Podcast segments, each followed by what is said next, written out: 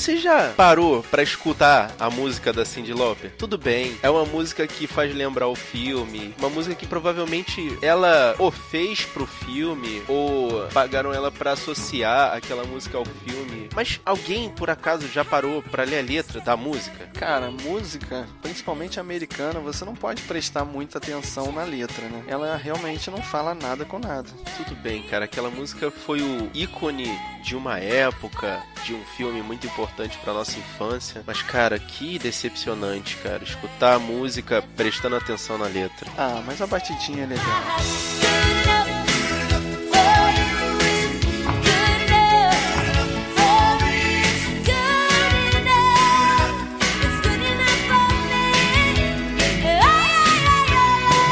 Guerreiros, em guarda! Eu sou o Fábio Moreira E eu sou o Marcos Moreira. e esse é o Sabre na Nós. Podcast! Starting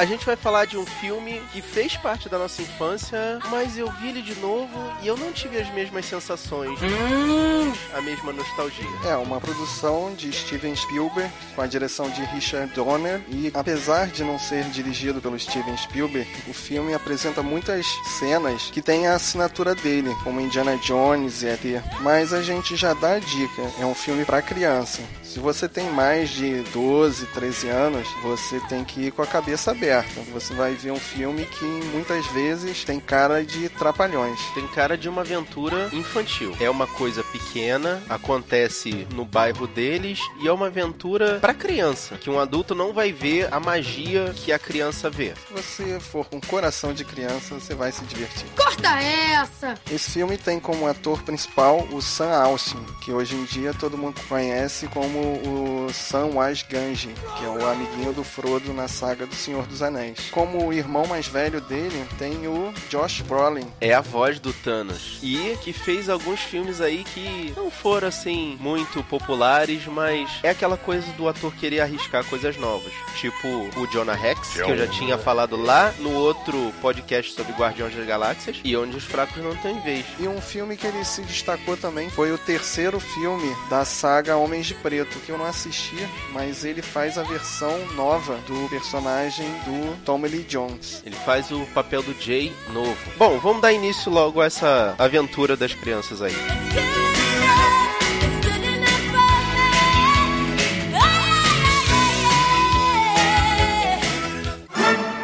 Começa o filme dentro da prisão. A gente não entende o porquê de começar dentro da prisão, mas é muito simples. Os antagonistas do filme são os irmãos Fratelli. Parece que vai começar uma fuga porque um dos irmãos está preso e o outro está na entrada da delegacia jogando gasolina no pátio. Cara, isso é muito irreal. Não tem um guarda na frente da delegacia pra ver que tem um cara jogando gasolina. Começa anos 80, né? Uma cena totalmente sem sentido.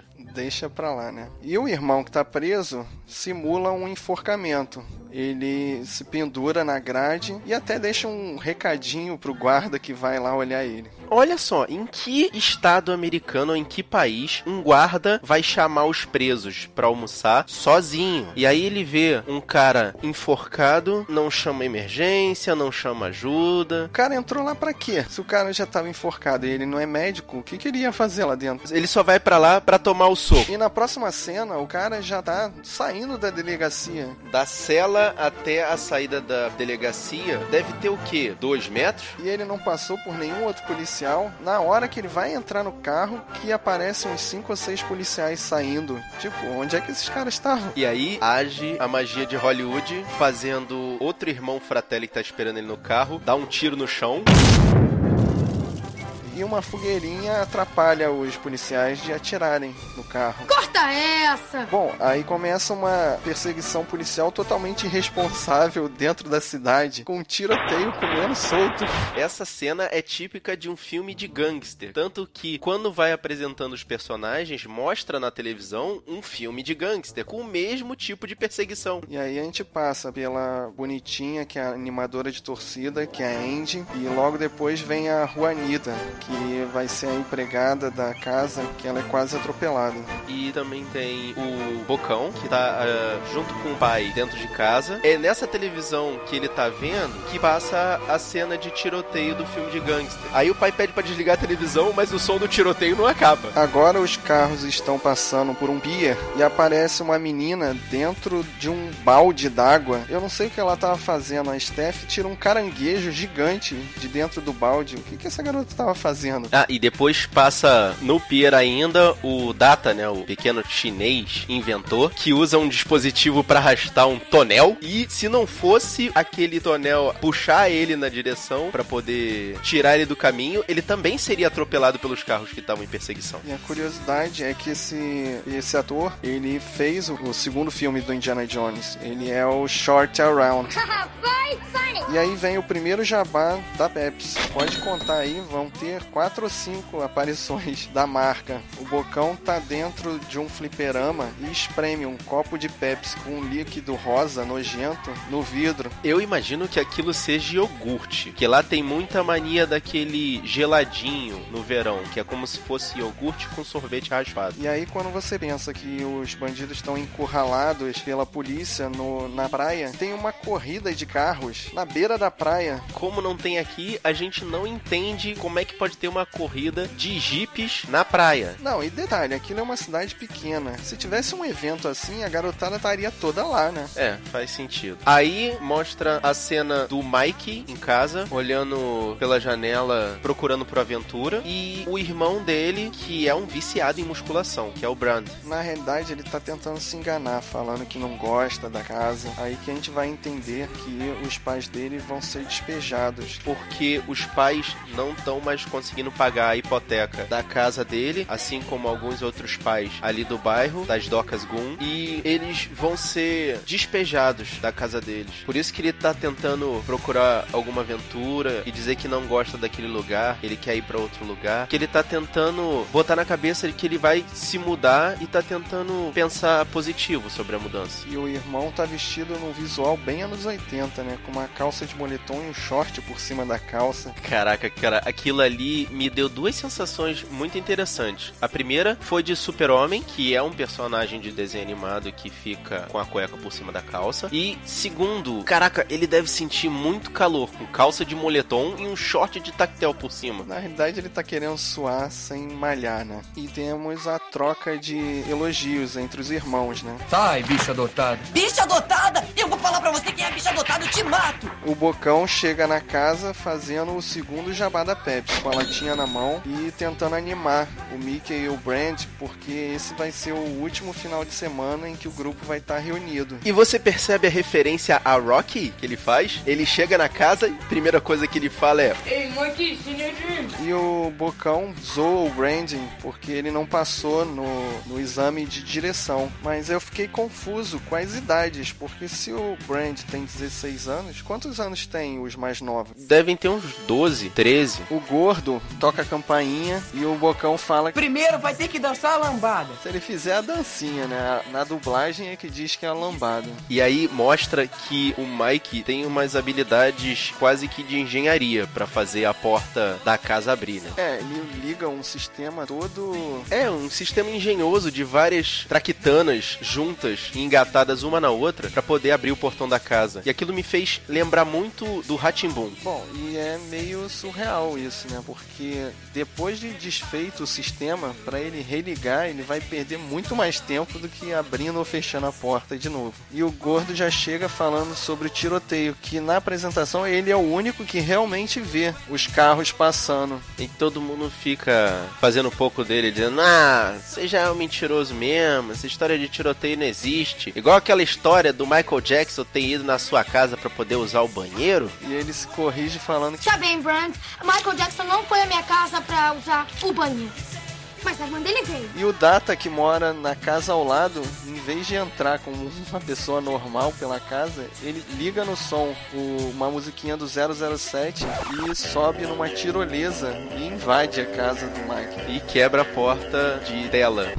E em sequência, a estátua da mãe, que é uma estátua meio tosquinha, que fica em cima da, da mesa do centro da sala, mas o gordo segura a estátua no momento que ela ia cair, mas logo depois parece que a galera já tava esperando que ele ia quebrar, deixar cair a estátua. Ah, é, o cara já tem a fama de ser um habilidoso mão leve, né? Que deixa as coisas cair com muita facilidade. E o gordo quebra na estátua a parte que o Mike diz que é a favorita da mãe. E logo em seguida chega a mãe com a Roselita, e ela explica que a Roselita só fala espanhol e pede ajuda ao Bocão, Ah, mas essa é a hora que o Bocão, né, aproveita. ele começa a brincar com a Rosalita e fala que Siempre hay que separar las drogas. Nunca suba arriba.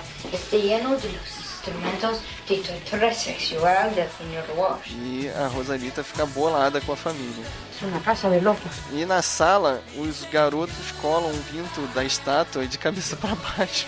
Cara, filmes dos anos 80, né, cara? Os caras fazem referência sexual sem limites, né? A mãe sai novamente com a Rosalita. Não sei pra que que ela chegou, né? Ela chega, dá um giro pela casa e vai embora. Essa parte eu achei sem sentido nenhum. Eles disseram que a casa vai ser demolida. Eles contratam uma empregada pra limpar a casa pra ser demolida. Ela fala com essas palavras: Eu quero que a casa esteja limpa quando for demolida. É, é- ela tem apreço pela casa, vai entender. Caraca, maluco.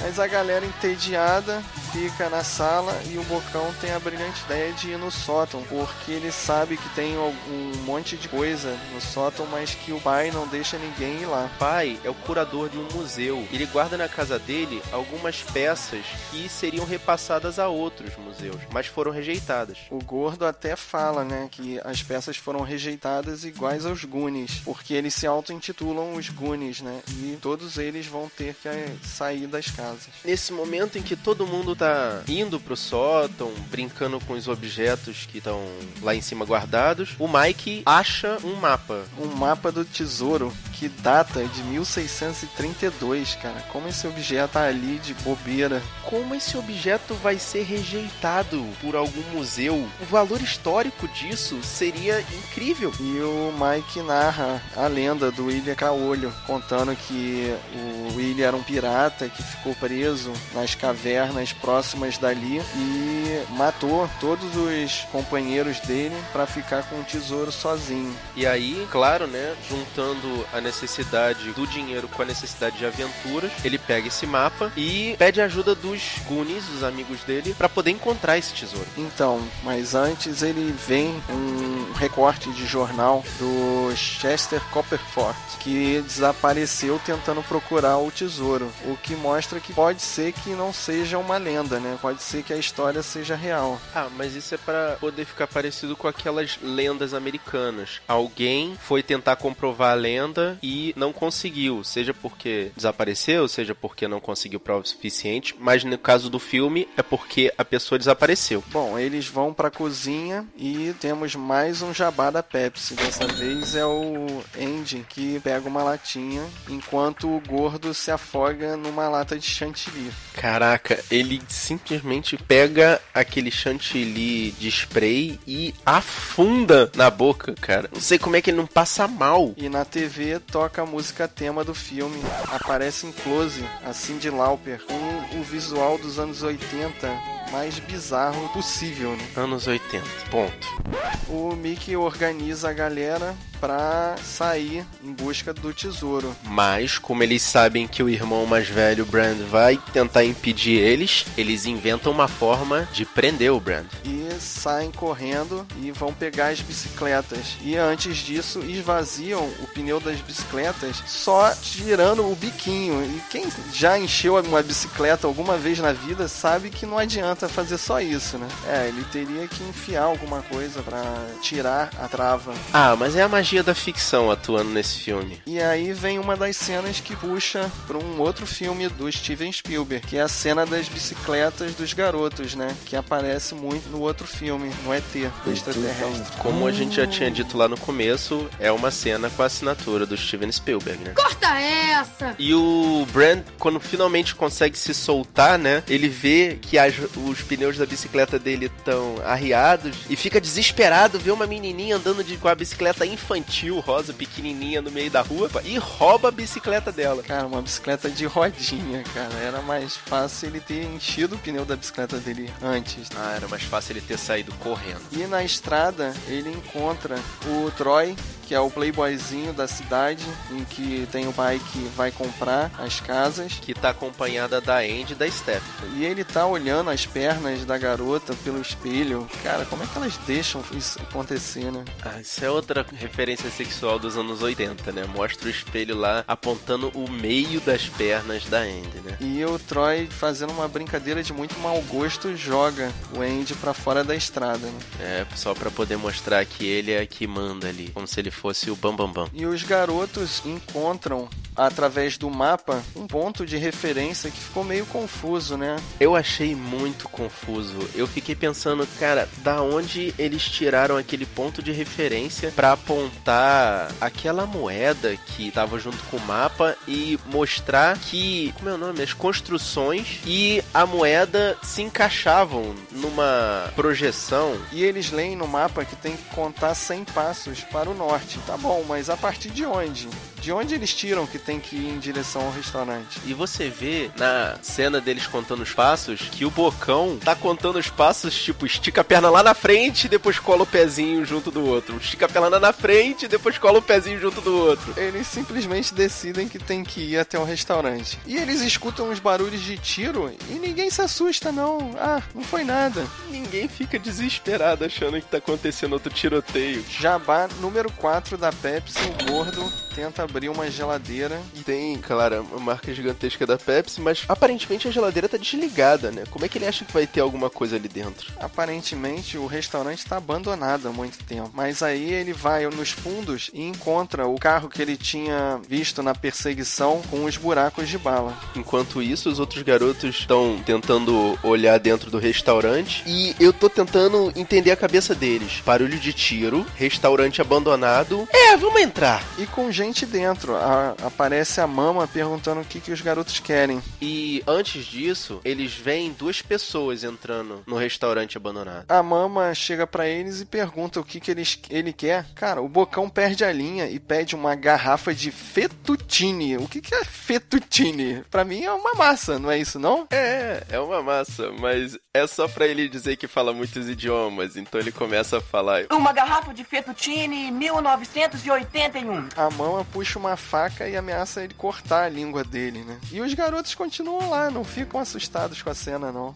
No- Ao invés de sair correndo, né, cara? Todas as chances. A mulher nem tá na frente da porta. Depois que ela solta o bocão. O Mike desce pro subsolo com a desculpa de que vai ao banheiro e encontra o Slot, que é o personagem mais assustador desse filme, e retorna lá pra cima. Mas o irmão mais velho dele já tá lá, cata os garotos e saem do restaurante. Não, e como ele entrou no restaurante? Ele simplesmente entrou no restaurante. Dá licença, vó, vou tirar meus garotos daqui porque eu tenho que levar eles pra casa? Por aí, né? E inexplicavelmente aparecem as garotas também lá fora, né? Elas simplesmente aparecem no restaurante dizendo: Não, a gente deixou o Troy pra lá e veio aqui ver o que vocês estavam fazendo. Corta essa! E eles veem o Fratelli colocando um saco gigante dentro do carro. E eles falam: Ah, não, isso é lixo. Até o gordo pergunta assim: Mas um saco tão grande, isso deve ser alguma coisa estranha. E era o corpo de um dos agentes de polícia, né? Mas o Mike, ele continua insistindo que ele quer encontrar o tesouro e eles voltam pro restaurante abandonado de novo. E descem e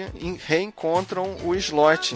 E quando todo mundo se assusta, eles caem para uma outra porta, onde eles vão encontrar finalmente a lareira. Do lado oposto da sala onde tem essa lareira, tem também uma geladeira em que o gordo, curiosamente, sente cheiro de sorvete. E engraçado que dentro da geladeira tinha um cadáver, né? Ele sente o cheiro do sorvete, mas não sente o cheiro do cara morto. É muito doido. E na hora que eles abrem a porta da geladeira, obviamente o cadáver cai pela porta.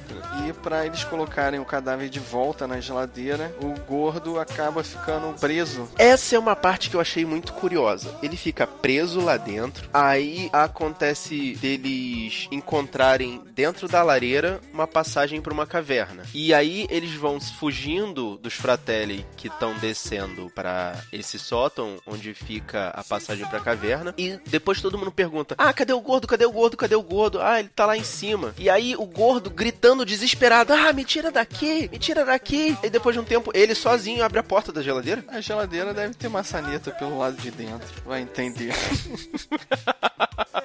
A turma toda desce pela passagem que eles encontram na lareira e tem uma cena de desenho animado, cara. A mama vê que teve gente lá e sai pra procurar esse pessoal que não tá mais lá. O gordo espirra dentro da geladeira e ela diz: "Saúde". Corta essa! Os garotos veem o gordo saindo da geladeira pela fresta da lareira, né? E falam: vai, gordo, vai chamar a polícia, vai chamar a polícia pra ajudar a gente. Dentro da caverna, o japonesinho Data faz um show off com as lanternas dele, né? Ele tem uma lanterna potentíssima, mas que dura 10 segundos. Mas é pra mostrar que ele é um cara habilidoso, né? Cheio de aparatos ali pra ajudar eles, né? O gordo chega na estrada e vai pedir ajuda pro primeiro carro que tá passando. E coincidentemente, são os irmãos Fratelli. Que azar dele, né?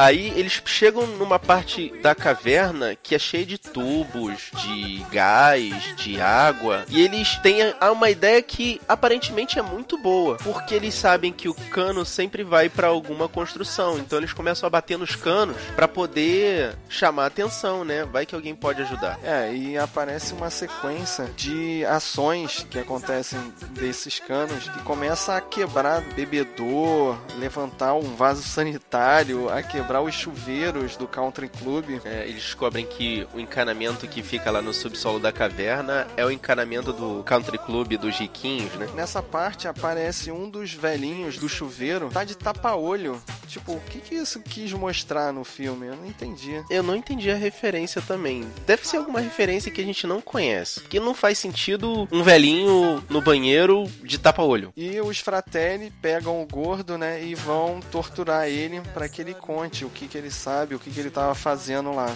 Cara, e é uma cena de tortura macabra. Porque eles trituram tomate pra poder mostrar pra ele o que eles vão fazer com ele caso ele não fale, cara. É, é muito medo pra uma criança, cara. Dentro do túnel, a Andy, que é a bonitinha, ela surta. Ela fala: Por que, que eu tô aqui? Por que, que eu tô acompanhando esses garotos? Eu podia estar com o Troy. Ele tava olhando minhas pernas, mas eu tenho um corpo bonito, ele pode me olhar. Que maluco, cara. Ah, mas aquilo ali é, é, é o surto, né? Ela tem um surto, né, de medo. Ela fala qualquer coisa que a cabeça dela tá pensando, é. E se a galera já tava assustada, eles ficam mais desesperados quando eles acham uma caveira que tá de presa debaixo de uma pedra. Uma pedra E chicante. eles conseguem achar a carteira dentro da bolsa da caveira. Pera aí. Primeiro, eles encontram um corpo, quer dizer, mais um cadáver, e não se assustam. E segundo, não bastasse ter um cadáver ali, eles revistam o cadáver pra encontrar alguma informação. Na realidade era o Mike que estava decidido a achar o tesouro e e ele estava fazendo tudo que fosse necessário. E eles descobrem que aquele corpo era do Chester Copperpot. E depois vai mostrar que o Chester Copperpot tava com uma relíquia, uma uma, uma estatuazinha de caveira, né? Uma- um crânio desenhado num, num metal, um negócio meio esquisito. Que depois a gente vai entender que é uma chave para um mecanismo.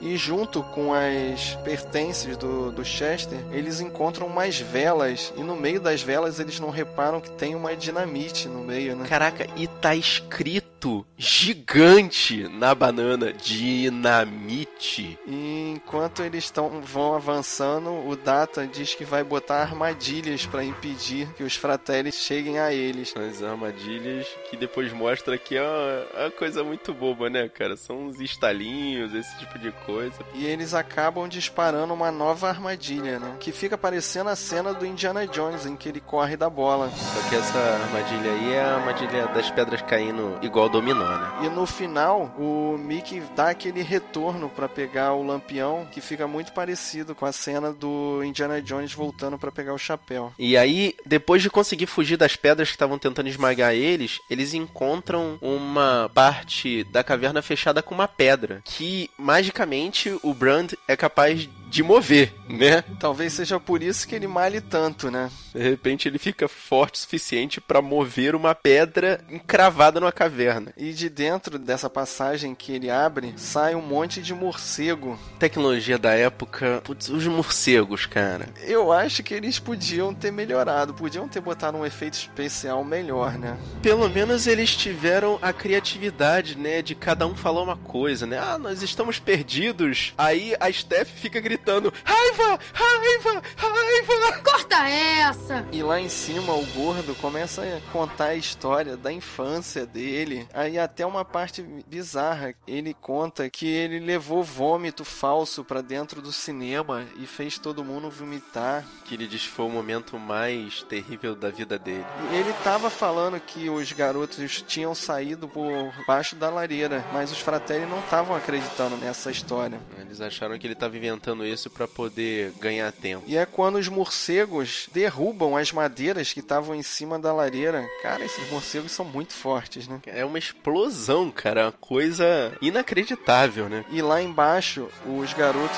encontram a fonte dos de- desejos. né? Essa fonte dos desejos ainda tava no Country Club? Sim, isso que eu achei estranho. Tipo, nunca ninguém desceu pra lavar o poço, nunca ninguém percebeu que tinha uma passagem gigante debaixo do, do clube. Nesse momento que eles veem que a fonte dos desejos está cheia de moedas, né? Eles começam a ficar, claro, desesperados. Eles estão precisando de dinheiro, começa a catar as moedas, todos eles. Mas a Steph fala que seria errado, né? Catar as moedas de desejos de outras pessoas. Ah, mas aí o, o Bocão é que fala uma coisa que pra mim foi surpreendente. Que ele pega a moeda, tá vendo essa moeda? Esse foi o meu desejo. E o meu desejo não se realizou, então eu vou levar lá de O volta. que, que adianta ele ficar com mais 25 centavos no bolso? né? Ô, rapaz, tá precisando de dinheiro, rapaz, deixa o cara. E lá em cima os fratelli encontram o, a moeda com o gordo, a moeda espanhola, e começam a acreditar naquela história que ele estava contando. Muito louco porque ele tava falando a verdade o tempo todo. E aí só quando encontram aquele negócio e os morcegos saem voando pela lareira é que eles dão um mínimo de crédito pro garoto. E o Troy, o playboyzinho, tá lá em cima, no, no topo do poço, conversando com os dois garotos. E um dos garotos pergunta se ele foi até o fim com a Andy. Cara, isso é só nos anos 80 mesmo que vão fazer uma pergunta dessa num filme de criança, né? É questão da falta de limites, cara. Tanto que eles jogam uma moedinha e falam, ah, eu quero ir até o fim com a Andy. E jogam a moeda de volta, né? Isso aí é uma brincadeira pra dizer que não, isso não vai acontecer. E nesse momento, o Troy começa a escutar a voz da Andy que tá tão desesperada pra poder ir embora daquela aventura que pra ela é, não é uma aventura, né? É um pesadelo. Que ela começa a gritar pelo poço, chamando o Troy pra poder salvar ela. E ele todo felizão achando que o desejo dele ia se realizar. Né? Corta essa! Aparece numa televisão um filme de pirata. É o momento em que o gordo é preso junto com o Slot. Isso, e no filme tá passando aquelas cenas clássicas do personagem descendo a, a vela com uma faca e muitas invasões com cena de corda. E o gordo começa a amizade dele com o Slot. Aí, nesse momento, ele se recorda magicamente que tem uma barra de chocolate no bolso. E eles vão dividir o chocolate. Eles vão dividir, não. Naquele momento, ele deu pro Slot. Só que, nesse momento, o Gordo percebe que, apesar de ter a aparência de um monstro, o Slot é um cara bonzinho. E lá no fundo do poço, a Andy começa a se preparar para ser içada. Ah, e nesse momento, o Mike começa o discurso dele de Goonie, né? Dizendo, nossa, a gente conseguiu ir mais longe do que o Chester Copperpot, que era um adulto que tava querendo encontrar o tesouro. Poxa, se a gente conseguiu chegar até aqui, por que, que a gente não pode continuar? E a Andy, desesperada, fala que, poxa, a gente pode morrer aqui. E aí surge a frase lema do filme que o Mike vira pra eles: Não, aqui ninguém vai morrer. Os Goonies nunca dizem morrer. Na realidade, na dublagem fala que os Goonies nunca vão desistir, mas é interessante na versão original, né? Goonies never say die. como todo mundo fica, não sei se é seduzido ou se fica compadecido com o discurso do Mike, todo mundo desce, né? Sai da saída do Poço dos Desejos e continua a aventura. E eles colocam no balde o casaco que a Andy estava usando, que deveria ser do Troy, porque tá bordado o nome dele. Nesse momento, o Troy identifica a, a Andy como uma Goonie, né? Ele grita pra ela: Andy! Lá no restaurante, o Slot e o Gordo ficam dividindo a barra de chocolate. Né? curioso dessa cena é que quando o gordo joga a barra de chocolate pro slot, a barra de chocolate cai no chão entre o gordo e o slot. O slot é tão forte que ele puxa as correntes que estão presas na parede, arrebenta a corrente só pra poder pegar o chocolate. É muito bonitinho, né? E na hora que ele vai soltar o gordo, ele joga a cadeira do gordo pra trás e dá um close gigante no tênis do gordo, né? Adivinha qual é a marca? Jabazão da Nike. Nesse momento acontece outra daquelas cenas de desenho animado, né, cara? O Slot agarra ele, levanta ele e dá um beijo na boca. E o gordo fala, seu fedorento! e lá dentro da caverna, o Mike usa a- aquela chave ou aquele Aquela escultura de caveira. que eles acharam com o Chester numa espécie de. Cara, tava na cara que aquilo era uma armadilha, né? Porque tem aquelas pedrinhas, né? No formato dos olhos e o nariz da caveira, né? E ele encontra o formato certo. E ao girar, dispara um mecanismo com uma bola girando bem lentamente em volta da sala. E no final abre um alçapão e o Data despenca. Porque ele não consegue se segurar no Mike, né? Que ficou com a mão presa no mecanismo, né? E convenientemente o Data tá com uma tractana na mão, uma espécie de bate-gancho de dentadura, em que ele aciona e consegue se prender numa estalactite. Aquela dentadura deve ser muito forte, porque dá pra ver que é uma dentadurazinha de plástico que prende na estalactite. E o cabo, que é uma, uma espécie de mola, também é muito forte para aguentar o peso dele. É muito irreal. Mas é a conveniência do filme, ele se salva. Corta essa. Bom, e lá em cima, com um gordo solto, ele liga pro, pra polícia e vai contar a sua história, né? Ah, e o policial reconhece ele. Oi, Lawrence, é você? Veio contar outra história pra gente? E nessa parte é muito interessante que o policial conta uma das histórias, um dos trotes que o gordo tinha contado pra ele, e uma dessas histórias é de seres que se reproduzem quando são molhados. É a história dos Gremlins. E é mais um filme do Steven Spielberg. Como eu- a gente já falou, cheias de cenas de referência, né? E o gordo, vendo que o policial não acredita nele, chama o slot e eles começam a descer pros túneis também. Pra poder salvar os garotos. Cara, e chegando na parte dos canos, o slot levanta um dos canos que tava tremendo e pelo som dá pra ver que ele comete um acidente de trânsito e tem um grito bizarro de uma garota. Mas vem cá, esses encanamentos não estavam no meio do country club? Como é que ele causa um acidente de trânsito? É, deixa pra lá, né, cara? Não pode pensar muito sobre essas cenas.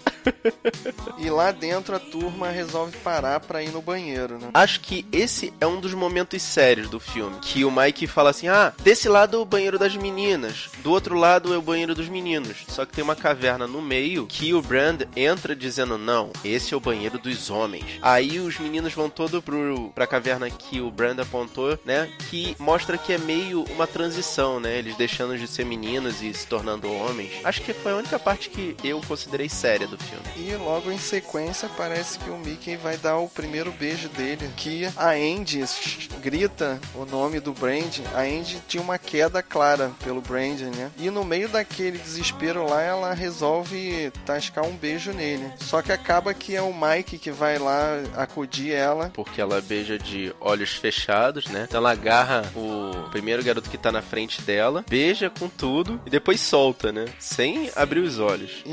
Provavelmente não consegue diferenciar, né? Um irmão do outro. Sendo que um é gigante e o outro é todo pequenininho. Ah, mas depois a Andy fala pra Steph assim: Ah, toma cuidado, deve ter um buraco aqui no caminho, porque o Brand tava nesse buraco quando me beijou. Corta essa! Bom, e os Fratelli estão chegando perto dos garotos, né? Eles estão na parte de cima da caverna, enquanto os garotos estão na parte de baixo. E aí tem uma cena que eu acho que é a transição do filme, cara. Que eles entram numa caverna em forma de caveira e ela tá toda iluminada. Cara, esse é o momento que o filme deixa a pouca seriedade que ele tinha e parece que aquela entrada ali é a entrada de um parque de diversões. Então, aí nessa passagem que tem uma ponte em cima de um rio subterrâneo ou alguma coisa assim. E é uma passagem curta, né? Daria pra eles passarem sem usar a ponte de madeira. Quando todo mundo já tá passando e os fratelli se aproximando, o Data,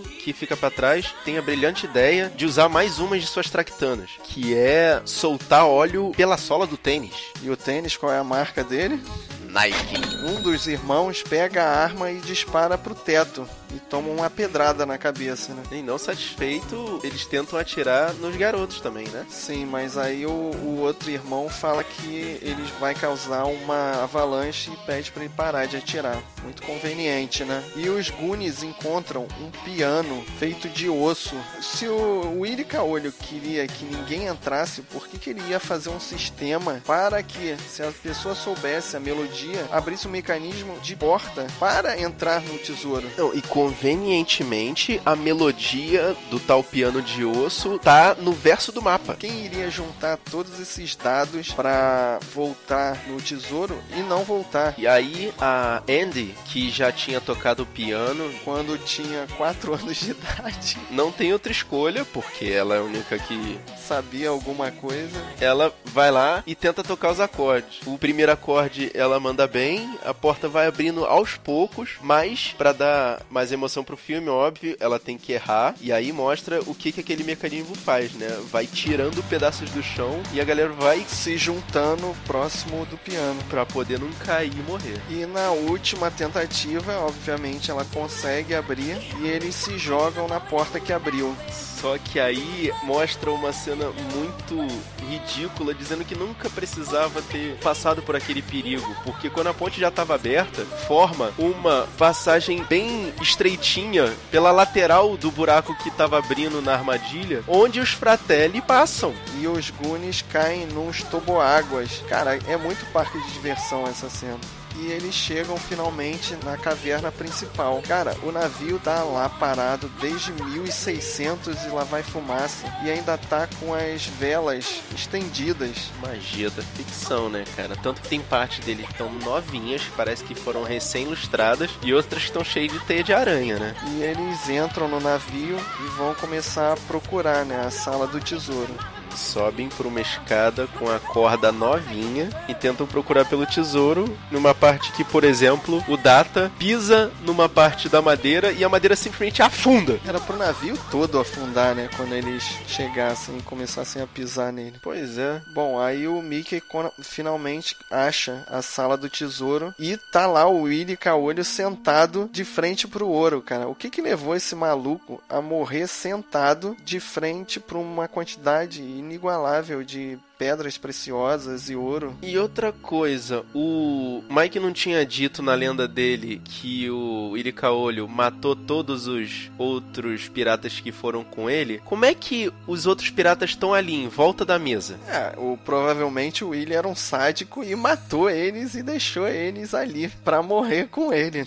E os garotos começam o saque, né? Começam a encher os bolsos de tudo que eles podem, né? Mas a sacação do Mike é não mexer numa balança que ficava bem na frente do Iricaolho. Ele magicamente respeitou aquela parte do tesouro. Porque ele concluiu que aquele tesouro era especial do Caolho. Que ele tinha todo um respeito pelo pirata, tanto que chamou ele de primeiro Gune. A coisa muito infantil, né? Muito fantasiosa, né? E os fratelli chegam e mandam os garotos tirarem todo o tesouro que eles tinham pego. Cara, tinha tanto tesouro ali que era melhor os fratelli usar os garotos de burro de carga do que mandar eles esvaziarem o bolso. Caraca, e a cena do bocão, cara, mostrando o porquê que ele é o bocão, cara. A mulher tira muita pedra de dentro da boca do garoto, cara. Manda ele cuspir, ele cospe muita, muita pedra, cara. Absurdo. E começa o nonsense, né? Eles vieram de dentro d'água e fica uma cena toda séria dizendo que eles vão ser jogados pra fora na prancha. Não faz sentido nenhum, porque no final das contas todos eles se jogam na água propositalmente e fica uma draminha. Mas a velha lá, Fratelli, ela amarra as mãos da Andy e ela é a primeira a ser jogada. Então, assim, ela corre riscos sim, porque ela não consegue nadar com as mãos amarradas. Mas na hora que ela é jogada, o Brand já pula também na direção dela pra poder salvar ela, né? E fazer a ceninha romântica no canto, né?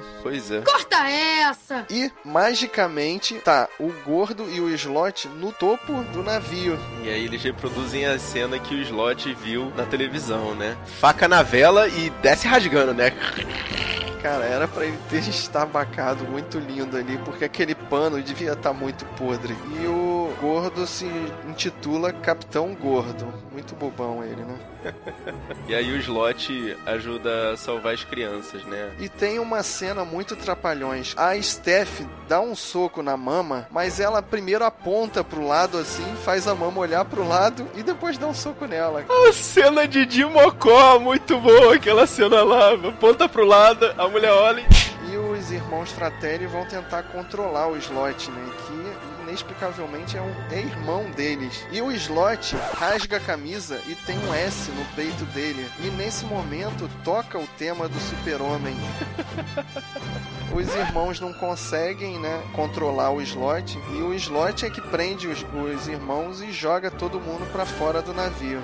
Mas aí os irmãos Fratelli voltam pro navio. É claro, nada acontece se você cair no mar. Se você é jogado pro mar, você volta e pronto, acabou. Mas aí os irmãos encostam na balança que o Mike tinha falado para ninguém tocar. E aí é acionado uma traquitana que é quase igual a dele. Que simplesmente aciona um desmoronamento e faz o navio começar a navegar. Não, mas essa cena do desmoronamento tem uma justificativa, que é aquela coisa que eu tinha falado lá atrás, de não poder atirar senão ia causar um desmoronamento. Os meninos vão até a outra ponta da caverna, não encontram uma saída, só encontram uma fresta com luz. Aí eles vão pegar a última vela para tentar acender e procurar a saída, e nesse momento eles percebem que aquela vela é uma banana de dinamite, jogam na direção da fresta onde a luz estava saindo, e aí.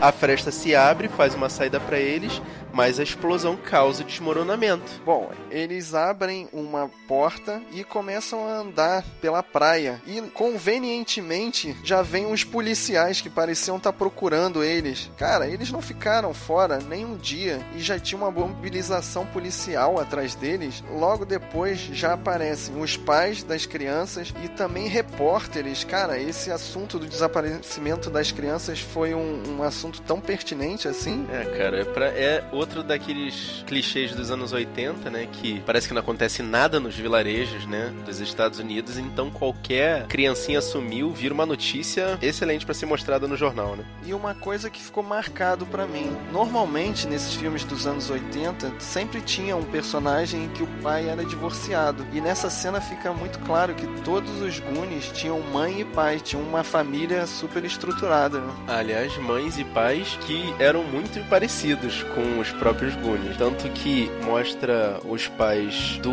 Mike, que a mãe a gente já tinha visto, aí mostra o pai. Aí mostra os pais da Andy, os pais da Steph. Mostra os pais do gordo trazendo uma pizza pra ele. Convenientemente, mais um jabá, que essa pizza que os pais do gordo trazem pra ele é da Domino's. Também mostra os pais do Data, né? Que o pai vai tirar uma foto e tem uma traquitana igual ao do Data, né? Pra poder empunhar a câmera, né? E que não funciona. Mas aí em chinês eles conversam dizendo que o Data foi o melhor invento que ele construiu. E aparecem os irmãos Fratelli e a polícia. Nossa, os irmãos Fratelli estão aqui. Tipo, eles realmente não sabiam que os Fratelli estavam associados com as crianças. E, o, e as crianças protegem o Slot, né? Pra dizer que ele não estava envolvido Com os criminosos. os criminosos, embora fosse da família dos criminosos. E pra compensar, o gordo, todo compadecido do slot, chama pra ir morar na casa dele, né? E fala que ama o cara.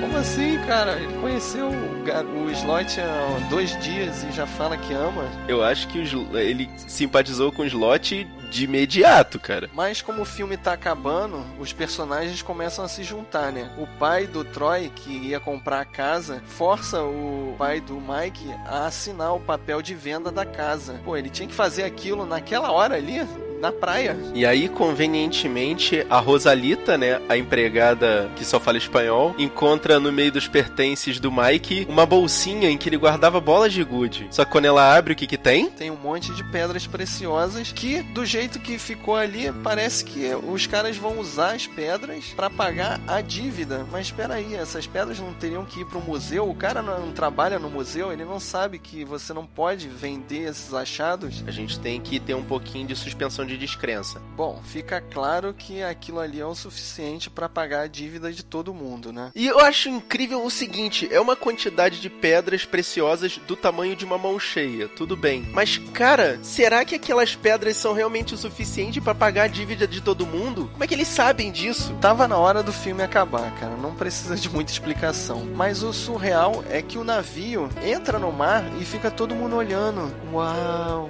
um navio. Cara, as crianças tinham que falar: Cara, aquele navio tá cheio de pedras preciosas, vamos lá buscar ele. Mas o Mike, né, cheio de respeito pelo Irikaoli, com aquele espírito de criança, né, não faz outra coisa que não mandar um beijinho, dar tchauzinho pro navio cheio de ouro. E o navio vai navegando em direção ao pôr do sol.